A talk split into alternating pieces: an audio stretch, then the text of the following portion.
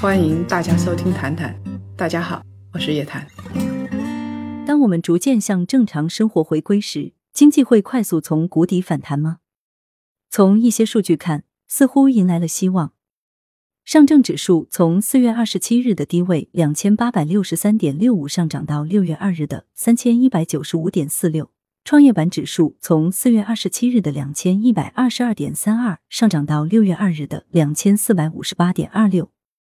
作为房地产的敏感城市，深圳时隔一年出现日光盘。五月三十日，深圳网红盘海德园 A 区线上选房，两百三十九套千万级别住宅半天售罄，总销售金额约五十七亿元，成为二零二二年深圳首个真正意义上实现当日清盘的项目。市场向上，应和着五月最后一天的夜晚，上海传来的鞭炮声。六一儿童节有可能成为二零二二年上海最重要的一个节日，彻夜不眠的人们只为了等待半夜十二点能够走出小区的那一刻。抗疫出现曙光，经济向上，看上去如同二零二二年三月的 V 型反转重演。有一些迹象预示着巨大的变化已经到来。国企在资源、房地产等行业已经唱主角，中小企业持续内卷，压力山大。经济要恢复到正常状态，首先预期要明确，大家的生活和工作要恢复到正常状态。真正的问题是，大家的生活和工作在什么时候、什么情况下会恢复到正常状态？从房地产、中小企业、检测行业来看，巨大的变化浪潮已经到来。无论房价是否企稳，有件事情已水落石出。房地产领域，从拿地角度看，国企正式登堂入室，成为当之无愧的主角。五月十一日，凤凰网风财讯发表了一篇论述今年土拍的文章。截至五月十一日，继苏州土拍落幕。今年已经有北京、广州、深圳、杭州、南京、苏州、济南、青岛、合肥、厦门、福州、重庆、武汉、太原、宁波这十五座城市完成了集中土拍。拿地金额及面积前十的房企几乎都是国资企业，主要分两类。第一类是头部国企，如绿城、中海、华润、建发、保利等，其中绿城中国、建发房产和华润置地的拿地金额超过两百亿。第二类是区域国企，如上海地产、广州地铁、大家房产、杭州城建、武汉城建、苏高新、陕建地产等，在金额榜和面积榜上涌进 TOP 行列。在 IPG 中国首席经济学家柏文喜看来，一些地方国企和平台公司在土拍中扮演着烘托市场氛围的角色，其付出的地价款往往就是财政空转的产物。联合拿地、联合融资、分工联合，成为房企获地的主要方式之一。对地方城投平台而言，开发建设并非其主业，也并非其诉求。他们要做的是为地方财政托底，稳定房地产市场，合理分配资源，实现价值最大化。对民企开发商来说，需要逐渐适应从地主变身服务商的角色转换。这些有经验和能力的房企需要抱团而生，成为国企的服务商。在国企的土地上求发展。二零二一年，上海最大规模的城市更新工程，上海地产集团则引入了万科、招商蛇口、中交集团、保利发展等开发企业合作。无论什么规模的开发商，此时大规模进行投资，既不明智，也于事无补。普通的民企、制造业、服务业仍然处于资产负债表衰退的巨大压力之下，处于不确定的阴影之中。中小民企。压力山大，开工只有一半，企业投资意愿下降。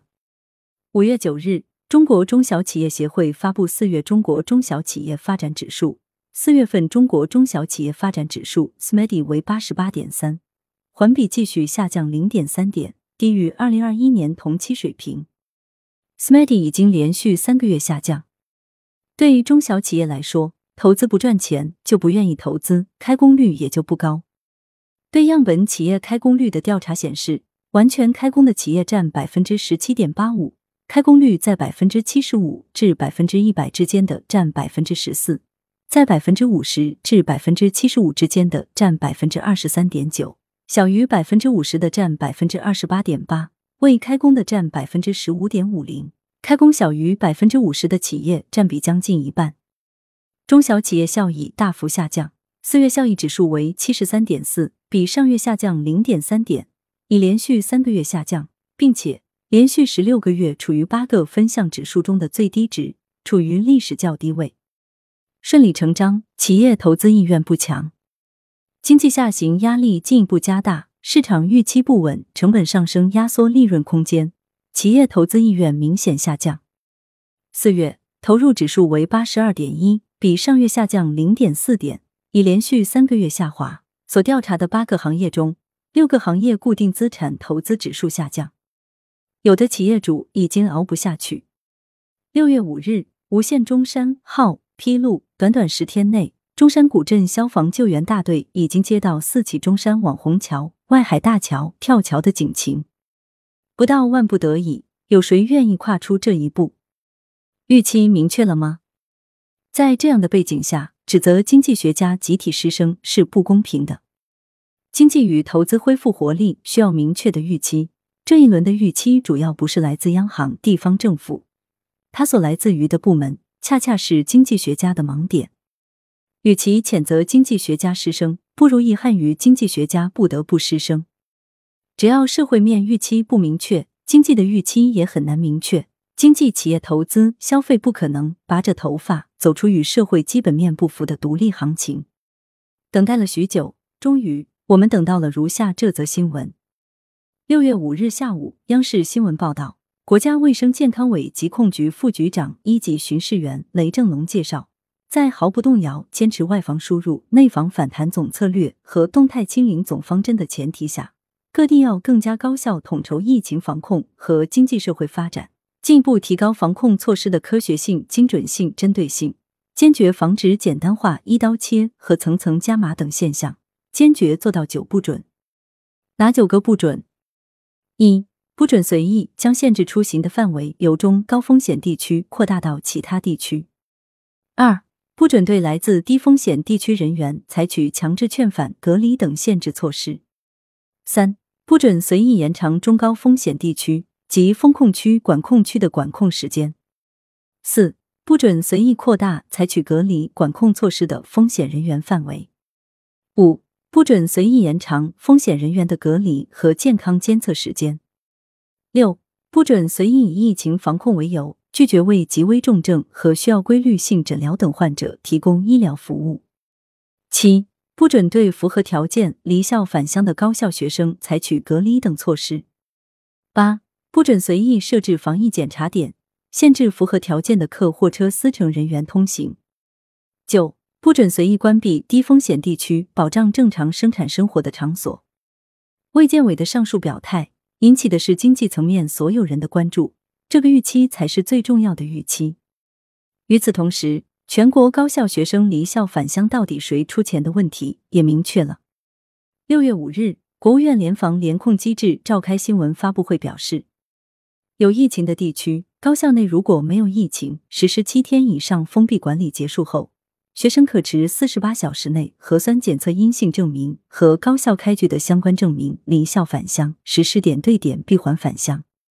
返乡学生确需隔离的，各地免除集中隔离费用。进入常态化的生活和工作，我们还有一系列的预期需要明确，比如如何统筹、地方财政怎么办等等一系列问题。我们粗略的算一笔账。五月三十一日晚上十二点之后，上海人开始了漫长的排队核酸检测生涯。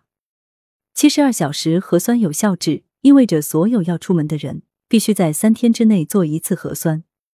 以最乐观的一次核酸排队半小时计算，三百六十五天乘三等于一百二十二天要做核酸，每个人一年花费六十点八小时。如果城市外出工作的居民有四亿人。每年要耗费的时间是两百四十三点二亿个小时，以每个小时十元成本计，代价是两千四百三十二亿元。设想一下，你如果是从事文旅、餐饮的业主，在这样的背景下，会扩大投资吗？还有其他成本。六月五日，中国基金报报道，河南核酸采样屋设计遭吐槽，医护蹲椅子上，市民扎马步。